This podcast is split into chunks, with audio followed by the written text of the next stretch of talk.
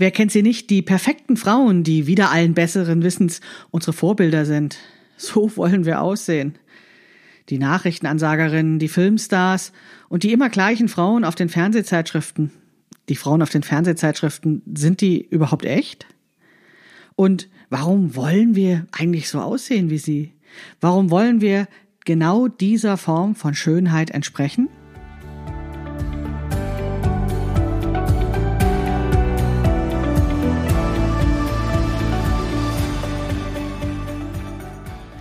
Hallo und herzlich willkommen zu Past, dem Podcast von Krafteln. Mein Name ist Maike Rentschbergner. Ich unterstütze Frauen dabei, sich selbst gut passende Kleidung zu nähen, die sie schön und stark macht. Meine Mission ist es, dieses Gefühl der Stärke, der Schönheit und der Zufriedenheit möglichst vielen Frauen zu ermöglichen. Zum Beispiel auch dir. Schön, dass du zuhörst.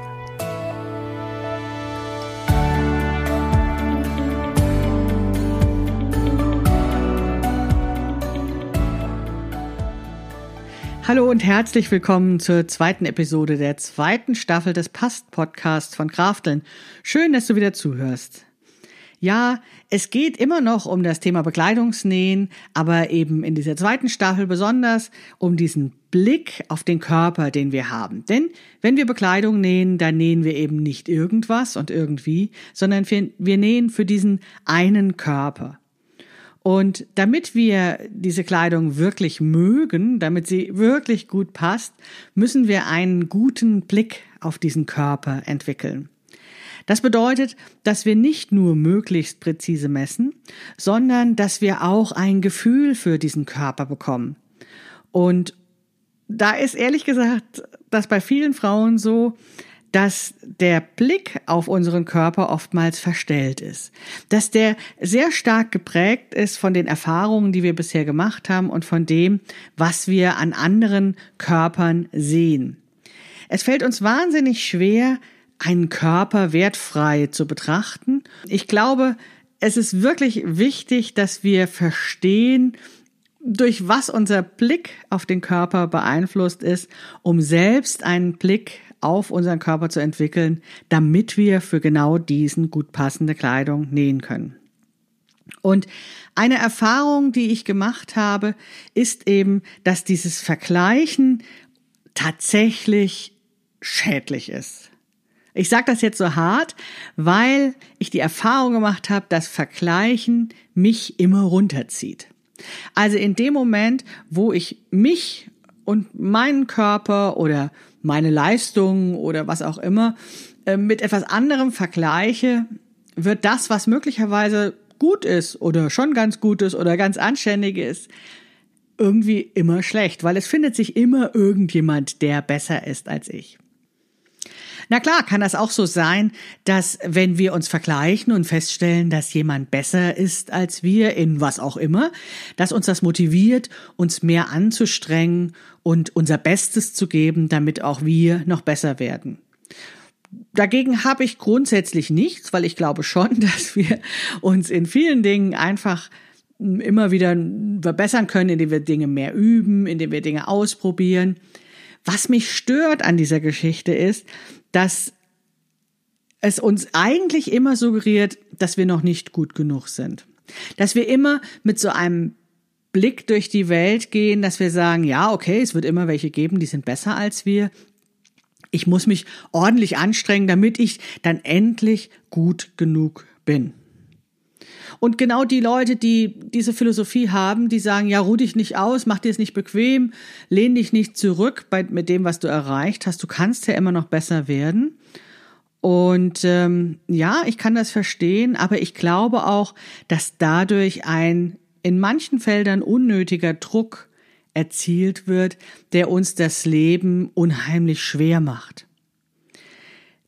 Im Prinzip besagt das nichts anderes, als dass wir uns einfach dauernd anstrengen müssen. Also dass nach oben immer noch Spiel ist und dass wir uns immer, immer, immer, immer, immer, immer, immer anstrengen müssen. Und ich werde schon atemlos, wenn ich das erzähle. Und ich glaube, dass das nicht immer geht. Also nicht in allem können wir wirklich immer besser werden. Und ja, vielleicht ist auch das, was wir heute haben, schon ziemlich gut. Also vielleicht trägt uns das durchs Leben, vielleicht äh, macht uns das ein gutes Leben und vielleicht steht es uns auch einfach mal zu, zur Ruhe zu kommen und durchzuatmen und nicht immer in diesem Hamsterrad des ständigen Verbesserns drin zu stecken. Und genau deswegen finde ich Vergleichen, hm, ja, nicht immer super. Vergleichen macht bei mir oft schlechte Gefühle, weil es natürlich immer jemand gibt, der irgendwie anders ist als ich und vielleicht oder scheinbar besser ist als ich. Wir sind dazu geprägt, uns immer wieder zu vergleichen, wohl wissend, dass wir davon oft schlechte Gefühle bekommen, weil das Teil unserer Gesellschaft ist. Die Art und Weise, wie unsere Gesellschaft funktioniert, basiert darauf, dass wir uns vergleichen. Weil wir eingetrichtert haben, bekommen haben, dass wir uns nur ordentlich anstrengen müssen und dann wird alles gut. Und zu diesem ordentlich Anstrengen gehört eben dieses Vergleichen. Da gehört dieses, guck mal, der Nachbar hat das, die Nachbarin hat dieses und das Kind in deiner Klasse hat eine bessere Note als du. Das haben wir immer gehört und Deswegen ist das uns in Fleisch und Blut übergegangen, uns zu vergleichen. Die Hoffnung stirbt zuletzt. Auch wir glauben, dass wir vom Tellerwäscher zum Millionär werden können. Und ja, wir strengen uns ordentlich an, um immer besser zu werden. Und die Frage ist, ob das in Hinblick auf den Körper tatsächlich funktioniert. Wir leben in einer Gesellschaft, die davon ausgeht, dass wir den Körper formen können.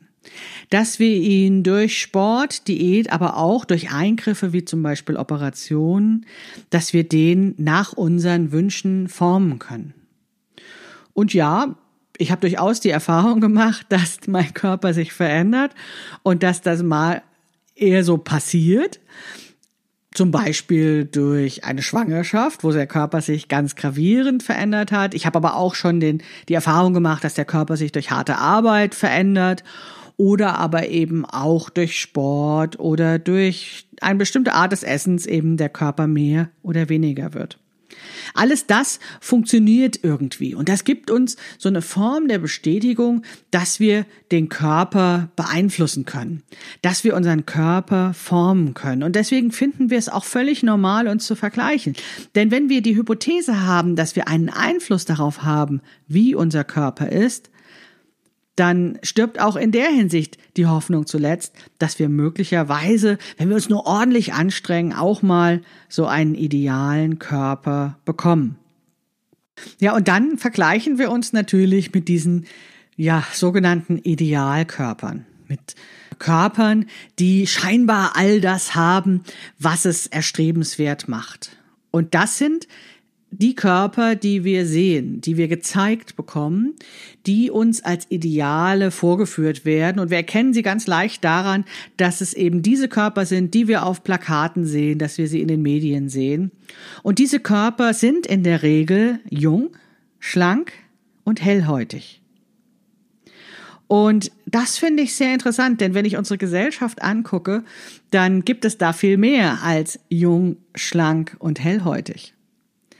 Es gibt ganz viele Haarfarben, es gibt ganz viele Hautfarben, es gibt ganz viele ja, Körperformen und es gibt vor allen Dingen Menschen jeden Alters, glücklicherweise, auf unserer Welt. Aber das, was wir sehen, sind ein ganz bestimmter Typ von Mensch. Der wird uns gezeigt in den Medien, die haben es geschafft und das sind damit die Ideale. Und das ist das, was wir, wenn wir uns das wirklich hm, mal so hm, ganz ehrlich fragen, uns ja, was wir vielleicht auch unbewusst immer anstreben. Also wo wir denken, ja, so wollen wir werden. Und gerade was so dieses Thema Schlanksein anbelangt, da ähm, herrscht ja in den weiten Teilen der Bevölkerung eben die Annahme, dass das wirklich ganz einfach ist, dass das nur so ein Rechending ist, also mit den Kalorien, der, der wie viel man einnimmt und wie viel man sich bewegt. Und das ist doch nur ein Rechenbeispiel und zack kann jeder abnehmen. Und trotzdem sehe ich ganz viele Menschen, die eben nicht diesen Idealkörper in, nach dem Kriterium schlank haben. Ganz so einfach kann es also nicht sein. Ja, vielleicht ist das sogar so einfach, wenn man jung ist. Ne? Also wenn man diesen jungen Körper sieht, der ja doch sehr viel mitmacht, zum Beispiel auch eine drei Nächte hintereinander feiern und am nächsten Tag zur Arbeit gehen. Wenn man diesen jungen Körper sieht, dann äh, ist da möglicherweise dieses reine Input-Output-Rechnung möglich. Wir alle, die so ein bisschen älter sind, wissen, dass das äh, eben nicht mehr ganz so einfach ist mit der Rechnerei und den Kalorien. Und trotzdem streben ganz, ganz, ganz viele Frauen und auch viele Männer eben einem Ideal ja, hinterher. Also sie hecheln sozusagen immer hinterher, weil sie feste Überzeugung sind, auch ihren Körper genauso formen zu können, wie mm, dass wenn sie sich bei irgendeiner Aufgabe sonst im Beruf oder sowas ordentlich anstrengen, dass sie dann belohnt werden. Ja, die Frage ist, geht das denn wirklich? Ich habe jetzt eben über schlank oder dick gesprochen. Nehmen wir das andere. Hellhäutig, ja, Also auch da wissen wir, dass es Menschen gibt auf der Welt, die ihre Haut bleichen lassen. Wir, die wir hier in dem europäischen Raum leben, sind ja mit eher hellerer Haut geboren. Und mittlerweile ist es auch nicht mehr so, dass wir sie so doll in die Sonne halten. Aber da, das ist sozusagen nicht so unser Thema. Aber schlank sein ist unser Thema und jung sein ist unser Thema. Wir tun ganz viel dafür, jung zu sein. Auch da würde ich meine Zweifel anmelden ob das denn wirklich klappt. Also ob bestimmte Haarschnitte, äh, Dinge, Kleidung, die wir tragen oder was auch immer uns wirklich jünger macht und ob das auch erstrebenswert ist. Aber ja, wir glauben, dass das erstrebenswert ist. Jung sein, schlank sein, hellhäutig sein, das sind die, die es geschafft haben. Das sind die Ideale in unserer Gesellschaft. Und mehr oder weniger bewusst versuchen wir so, wie diese Ideale zu sein. Warum? Weil wir auch zum Teil keine anderen Ideale haben. Also, wenn man jetzt zum Beispiel sich überlegt, wie viele alte Frauen sehen wir im Fernsehen, wie viele dicke Frauen sehen wir im Fernsehen, wie viele Frauen anderer Herkunft sehen wir im Fernsehen, sehen wir überhaupt in den Medien Menschen, deren Körper nicht richtig funktionieren, Menschen, die eingeschränkte Körperfunktionen haben oder sind äh, das dann immer nur die vereinzelten Rollstuhlfahrerinnen, die wir irgendwo sehen? Wenn du genau beobachtest, dann wirst, wird dir auffallen, dass wir tatsächlich relativ wenig ältere Menschen im Fernsehen sehen, wenn es nicht gerade alte Politiker sind. Wir sehen vor allen Dingen wenig ältere Frauen. Wir sehen wenig dicke Frauen. Wir sehen wenig Abweichungen von Körperformen. Und wenn wir sie sehen, dann sind sie in so ganz bestimmten Klischees gefangen sozusagen. Also es gibt die lustige Dicke, es gibt auch bestimmte Rollen, die einfach immer von älteren Frauen gespielt werden, wenn sie dann schon nicht mehr Fernsehansagerin oder sowas sein dürfen. Das heißt, also bestimmte Typen dürfen da sein und wenn sie schon abweichend sind, wie die Dicke, dann soll sie wenig, wenigstens lustig sein. Aber sie sind nicht diese Ideale, also sie sind nicht die Rollen, die, sie sind nicht an den äh, Themen, an den, äh, in den Sendungen zu sehen, die uns zeigen, sozusagen, da geht's hin, das soll so sein, sondern sie sind höchstens so am Rande in solchen Spezialrollen sozusagen sichtbar. Ja, was bedeutet das, wenn wir so jemanden wie wir sind, nicht sehen? Dann bedeutet das nichts anderes, als dass wir versuchen, so zu sein wie die, diejenigen, die wir sehen. Also wir sehen in den Medien einen bestimmten Menschentyp und wir sehen uns oder wir kennen uns. Und dann kommen wir in vielen Fällen gar nicht drum herum, uns zu vergleichen. Und da wir ja in dieser Leistungsgesellschaft leben, kommen wir dann auf die Idee, dass wir nur was dafür tun müssen, um möglichst so zu sein, wie dieses Ideal an Mensch was uns da vorgeführt wird. Ich habe mich dann lange gefragt, was das eigentlich bedeutet, dass wir nur diese jungen, schönen, schlanken Frauenkörper sehen. Und ja, irgendwann hatte ich das Gefühl, dass das was damit zu tun hat, dass vielleicht der weibliche Körper dann einen besonderen Wert hat, wenn er noch gebärfähig ist wenn er noch was tun kann für die Menschheit, für die Gesellschaft, wenn es eben darum geht, Nachkommen zu machen. Oder um es jetzt ein bisschen derber auszudrücken, die älteren Körper sind vielleicht auch deswegen nicht mehr zu sehen, sind deswegen keine Vorbilder, sind deswegen nicht repräsentiert, sind deswegen nicht attraktiv, weil sie schlichtweg nicht mehr fickbar sind.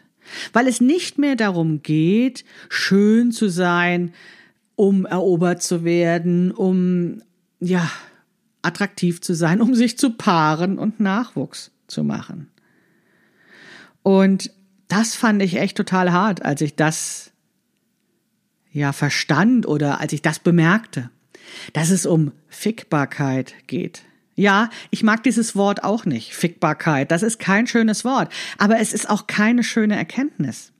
Es ist auch kein gutes Gefühl zu, zu haben, wie das jetzt bei mir der Fall ist. Also ich bin jetzt gerade in den Wechseljahren, das heißt, ich bin gerade noch so ein bisschen fickbar vielleicht, ja, aber wahrscheinlich auch schon nicht mehr. Also das zählt schon gar nicht mehr. Ja, und dann, wer bin ich denn dann? Dann bin ich nichts mehr wert. Dann kann ich natürlich so tun, ich kann meinen Körper weiter optimieren, ich kann weiterhin so tun, den Schein aufrechterhalten, dass ich möglicherweise noch fickbar bin, aber ganz ehrlich, das nimmt mir doch niemand mehr ab. Also ich falle nicht mehr in diese Kategorie. Und ich wundere mich dann, dass so viele Frauen auch ja meines Alters oder reiferen Alters eben auf die Idee kommen, möglichst viel dafür zu tun, möglichst jung und schlank und attraktiv zu sein. Und gleichzeitig wundere ich mich bei den jungen Frauen und auch bei mir rückblickend, Warum haben wir uns eigentlich so viel Mühe mit den ganzen Ausbildungen gegeben? Warum haben wir so viel studiert? Warum haben wir so viel gelernt? Warum haben wir noch eine Zusatzausbildung gemacht und noch eine Zusatzausbildung, wenn es doch eigentlich nur darum geht, attraktiv zu sein? Wenn es doch eigentlich nur darum geht, fickbar zu sein? Naja, auch da zählt natürlich dieses Leistungsprinzip. Wir haben das geglaubt. Ne? Wir haben geglaubt, wenn wir besonders gut in der Schule sind, wenn wir ein tolles Studium machen, wenn wir eine tolle Ausbildung machen, möglichst noch mit Prädikat und noch eine Zusatzausbildung und noch eine Zusatzausbildung, dann werden wir irgendwas Wichtiges machen. Wir werden unser Geld verdienen. Wir werden unseren Platz in der Gesellschaft haben. Wir werden unsere Chance haben, die Welt zu einer besseren zu machen. Und doch ist es doch oft so, dass das nicht so gut funktioniert hat. Es gibt Studien darüber, dass schöne Menschen mehr verdienen, eher befördert werden, dass sie bei Bewerbungen zum Beispiel bevorzugt werden. Deswegen gibt es immer wieder auch die Anregung zu sagen, Bewerbungsmappen sollen ohne Fotos sein oder Online-Bewerbungen, ne? ohne Fotos, weil in dem Moment, wo ein Foto dabei ist, dieses Foto so eine starke Wirkung hat, dass diese Zeugnisse und was sonst noch dabei ist in den Hintergrund tritt. Und dass eben aufgrund dieses Fotos eine Vorauswahl gemacht wird, die möglicherweise sogar unbewusst abläuft und wo wir natürlich hinterher auch keine Begründung für bekommen, wenn wir eine Absage bekommen für einen Job nach dem Motto, du bist nicht schön genug. Das dürfte man wahrscheinlich auch gar nicht sagen. Aber es ist leider so. Und wir strengen uns an, wie verrückt und ja, folgen dieser Maxime des Leistungsprinzips, strengen uns an, strengen uns an, strengen uns an und hoffen, dass sich das lohnt, dass wir vom Tellerwäscher zum Millionär werden. Und irgendwie wissen wir, dass es was mit Aussehen zu tun hat. Irgendwie wissen wir, dass unser Aussehen verdammt wichtig ist, dass Schönheit so wichtig ist. Und na klar ist es das, denn wir sind unsere Körper. Ja, also wenn uns ein Mensch begegnet, dann begegnet er oder sie unserem Körper. Das ist der erste Eindruck. Und wir wissen alle, der erste Eindruck zählt, beziehungsweise, ja, öffnet erstmal die erste Schublade und da ist es gar nicht mehr so leicht rauszukommen. Und deswegen stehen wir auch so auf Bilder. Deswegen finden wir das total super, Bilder zu sehen. Deswegen ist Fernsehen erfolgreicher als Radio weil wir einfach gerne Bilder sehen, weil das einfach schnelle Informationen sind, die unser Gehirn sehr leicht aufnehmen kann. Und wenn wir dann aber nur einen bestimmten Menschentyp sehen, der es dorthin geschafft hat, und wenn wir nicht so aussehen, ja, was macht das mit uns? Das macht uns wahrscheinlich schlechte Gefühle. Ja, ich habe jetzt eben von den bewegten Bildern geredet. Ich komme jetzt mal zu den Fernsehzeitschriften, die für mich tatsächlich so dieses, dieser Höhepunkt dessen sind, was uns an Magazinen geboten wird.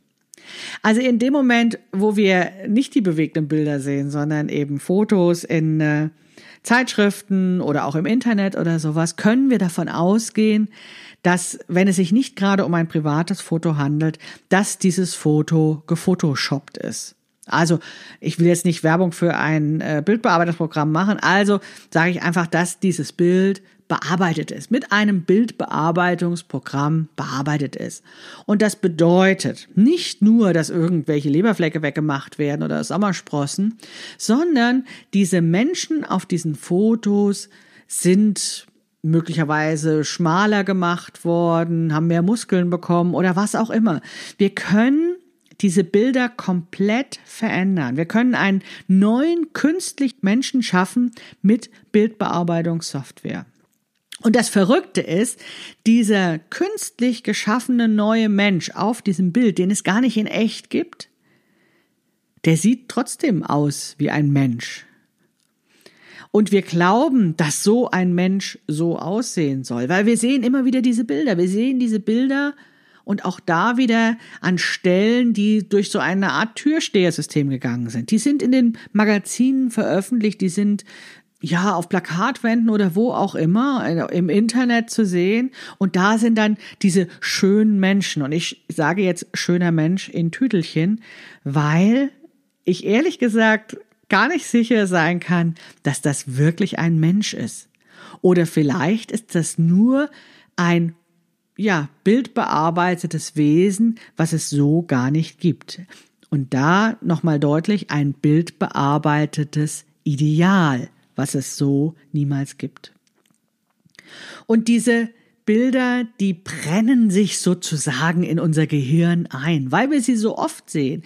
Wir sehen sie immer wieder und es fällt uns gar nicht auf. Und warum ich so gerne über Fernsehzeitschriften spreche, also abgesehen davon, dass ich glaube, dass es bald sowieso keine Fernsehzeitschriften mehr gibt, aber wenn ich sie dann mal sehe irgendwo in einem Kiosk oder sowas, dann finde ich, dass das, wie soll ich sagen, also schon der Höhepunkt ist ja schon ein Punkt drüber ist. Ne? Also bei diesen Fernsehzeitschriften ist es ja so, die Damen oder die Bilder von Frauen da drauf, die sehen alle gleich aus. Und möglicherweise, auch das wieder in Tüdelchen gesagt, sind die gar nicht echt. Das ist ein Ideal von einer Frau, was dort abgebildet ist. Und dieses Ideal ist so wie soll ich sagen, auf die Spitze getrieben, dass die alle gleich aussehen. Und das wundert mich natürlich nicht, weil diese Fernsehzeitschriften, die erscheinen ja wahrscheinlich wöchentlich. Dann braucht man 52 Mal im Jahr eine neue Frau und ja, irgendwann ist das alles so bearbeitet, dass es eben alles gleich aussieht. Und wir wissen das, ja. Also wir sehen diese Bilder an und manchmal sehen wir auch bildbearbeitete Bilder und erkennen, dass das gar nicht sein kann, weil das eine Bein fehlt oder wie auch immer. Aber ganz oft gucken wir uns diese Bilder gar nicht so genau an und äh, die wirken dann nur unbewusst auf uns. Die, die schleichen sich unbewusst in unser Gedächtnis ein. Und wir glauben dann, ja, dass ein Mensch so aussehen soll, wie dieses Bild, das wir sehen. Und wir können uns nicht sicher sein, ob es diesen Menschen wirklich gibt. Und das Verrückte ist ja, dass zum Beispiel Models oder Filmstars oder was auch immer äh, für Menschen in dieser Öffentlichkeit, die tun, zum Teil nichts anderes, als ihren Körper permanent in Schuss zu halten. Also die machen ganz viel Sport und die essen vielleicht nur bestimmte Dinge oder gar nicht so viel und sie haben äh, irgendwelche Stylisten oder was weiß ich was noch für Personal, die dafür sorgen, dass sie gut aussehen und selbst die werden gefotoshoppt. Selbst deren Bilder werden hochgradig bearbeitet. Und dann wundern wir uns, wenn wir nicht so aussehen. Dann wundern wir uns, wenn wir in den Spiegel schauen und uns nicht so toll finden. Also im Prinzip haben wir gar keine Chance. Ich glaube, dass wir in den seltensten Fällen unbearbeitet so aussehen wie die Bilder, die sich so in unser Gedächtnis eingebrannt haben. Deswegen finde ich Vergleichen schlecht. Deswegen sage ich, okay, ja, Es mag sein, dass uns Vergleichen zu Höchstleistung animiert, aber das hat alles seine Grenzen. Und wenn es dafür, dazu führt, dass wir uns dauerhaft schlecht fühlen, dann kann das nicht gut sein. Denn dann sind wir gelähmt von diesen schlechten Gefühlen und ich bin ziemlich sicher, dass wir kaum noch in der Lage dazu sind, mit diesen schlechten Gefühlen, mit diesem uh, Gefühl tatsächlich Höchstleistungen zu erreichen. Und insofern kann ich dieses Konzept des Vergleichens und der Selbstoptimierung nur anzweifeln. Ja, welche Konsequenzen hat das jetzt für das Nähen? Beim Nähen haben wir genau das Gleiche. Auch da ist es ganz oft so, dass wir ein Schnittmuster aussuchen, weil wir irgendwo ein Bild davon gesehen haben. Dieses Bild kann ein professionelles Bild sein, auf, äh, von einem Schnittmusterhersteller zum Beispiel. Auch da kannst du dir nicht sicher sein, dass das Bild nicht bearbeitet ist. Aber was du dir sicher sein kannst, ist, dass da sehr, sehr viele Bilder geschossen wurden und dann das eine rausgesucht wurden, auf denen es eben besonders gut aussieht. Und vielleicht ist es auch so, dass dieses Kleidungsstück, was du äh, dir ausgesucht hast, wo du das Schnittmuster genauer anguckst, nur aus einer bestimmten Perspektive gezeigt wird Vielleicht wird es nur an einer bestimmten Körperform gezeigt, die deiner gar nicht entspricht. Vielleicht äh, wird es von jüngeren Frauen gezeigt, obwohl du älter bist oder umgekehrt. Naja, das eher selten. Auch da gibt es idealisierte Bilder, die möglicherweise gar nicht echt sind. Und selbst wenn sie echt sind oder wenn sie weitestgehend echt sind, kannst du dir sicher sein, dass das die besten Bilder sind. Und das ist auch klar, weil keiner will doch ähm, selbst wenn das ähm, so, zum Beispiel auf Blogs oder sowas, also private Hobbynäherinnen sind, die gar nicht Bild bearbeiten können, sondern nur stolz zeigen wollen, was sie genäht haben, trotzdem würden auch diese ja kein doofes Foto von sich ins Netz stellen. Na, also selbst wenn sie gar nicht dazu in der Lage sind, ein professionelles Fotoshooting zu machen, selbst wenn sie nicht in der Lage sind, Bildbearbeitungssoftware dahingehend einzusetzen, wirklich ein Bild zu retuschieren, werden sie doch nur sich in einer bestimmten Pose von einer bestimmten Seite oder in einer bestimmten Art und Weise präsentieren, dass das gut aussieht. Und ganz ehrlich gesagt, das ist bei mir auch so. Ganz viele Leute sagen ja, dass meine Bilder immer so, so super sind, dass ich so gute Laune machen. Ja, ich gebe mir natürlich auch Mühe. Ne? Also natürlich lache ich besonders freundlich, wenn ein Bild gemacht wird, damit das eben eine gute Stimmung präsentiert. Aber ist dir schon mal aufgefallen, dass es von mir keine Bilder von der Seite im Internet gibt? Ja, weil ich mich von der Seite nicht so gerne mag. Und natürlich weiß ich, dass es mich auch von der Seite gibt. Also, dass mich Menschen auch mal von der Seite aus sehen. Aber es ist was anderes, ob sie mich mal ähm, sozusagen von der Seite sehen und mit mir sprechen und dann noch andere Eindrücke von mir haben oder ob so ein Bild von der Seite im Internet für immer steht. Das möchte ich nicht haben und deswegen gibt es auch von mir in gewisser Weise idealisierte Bilder. Selbst wenn diese nicht mit einer Bildbearbeitungssoftware bearbeitet sind, sind sie idealisierte Bilder, weil ich 500 Bilder mache, um drei Bilder hinterher rauszusuchen. Weil ich bestimmte Posen einnehme, weil ich einen bestimmten Gesichtsausdruck wähle, mit dem ich etwas transportieren will, das ist nicht Maike, ja, so wie ich immer bin, sondern das ist die idealisierte Form einer Maike, wie es mit meinen Mitteln möglich ist. Und das sage ich dir so offen, weil ich dir einfach zeigen will, dass diese Bilder, die du siehst, nicht immer echt sind. Und wahrscheinlich ist dir das auch schon aufgefallen. Denn seitdem es ja zum Beispiel Instagram gibt, wissen wir alle, wie einfach es ist, mit bestimmten Filtern zum Beispiel ein Bild zu bearbeiten und in einem ganz anderen Licht im übertragenen Sinne und in echt erscheinen zu lassen. Das heißt, wenn du nähst und du hast dir ein Schnittmuster rausgesucht, von dem du Bilder im Internet gesehen hast und du stehst dann vor dem Spiegel und guckst dich an und sagst, sieht nicht ganz so aus, wie ich mir das vorgestellt habe, dann kann das eben daran liegen, dass diese Bilder dich getäuscht haben. Und dass von dir jetzt diese kreative Gehirnleistung verlangt wird, zu abstrahieren, zu sagen, okay, da gab es diese Bilder, die ich gesehen habe, die mir eine bestimmte Vorstellung von diesem Kleidungsstück beschert haben, und da gibt es mich. Und da gibt es mich in diesem Kleidungsstück im Spiegel und ich muss mich nicht mit diesen Bildern vergleichen. Ich muss mich nicht abwerten, nur weil ich eigentlich etwas anderes erhofft hatte. Möglicherweise war dieses erhoffte Bild, das, was du erreichen wolltest mit diesem Kleidungsstück, einfach nicht realistisch, weil du nicht so aussiehst wie diese Kunstgeschöpfe auf den Fotos. Du weißt nicht, ob du wirklich echte Menschen gesehen hast oder ob es nicht in irgendeiner Weise bearbeitete Bilder waren und damit du ein Kunstgeschöpf in dem Kleidungsstück gesehen hast. Also vergleich dich nicht mit diesem Kunstgeschöpf, sondern sieh dich, sieh dich in diesem Kleidungsstück und guck meinetwegen an dem Kleidungsstück, was du noch besser machen kannst. Aber werte dich nicht ab. Vergleich dich nicht mit dem Ideal, sondern versuch dich zu nehmen, wie du bist, denn du bist genau so richtig, wie du bist. Einen kleinen Tipp habe ich noch für dich, äh, was es äh, wirklich ein Segen ist, wenn wir ähm, das Nähen von heute vergleichen mit dem Nähen von vor 30 Jahren, sagen wir mal. Ich glaube, dass durch das Internet es uns leichter gemacht wird, ein realistisches Bild von zukünftigen Nähwerken zu entwickeln. Allein deswegen, weil es sehr viel mehr Bilder gibt von den bereits genähten Kleidungsstücken. Also du kannst, wenn du ein bestimmtes Kleidungsstück nähen willst, ein bestimmtes Schnittmuster umsetzen willst, dieses in der Suchmaschine suchen und dann eben auch nach Frauen suchen mit ähnlicher Figur, ähnlicher Statur, ähnlichen Alters. Und wenn du dann im Hinterkopf behältst, dass die nur ihr bestes Foto zeigen, ihr bestes Ich zeigen, hast du trotzdem einen ganz großen Vorteil, weil einfach durch diese Menge der Bilder es dir erlaubt, ein vielfältiges Bild in deinem Kopf zu produzieren.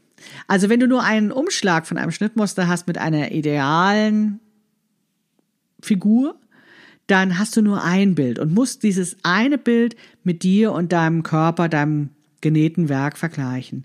Aber durch das Internet und die Menge an Bildern hast du zumindest die Chance, aus diesen Bildern dir welche auszuwählen, die ja vielleicht der Realität mehr entsprechen oder die deine Realität mehr entsprechen.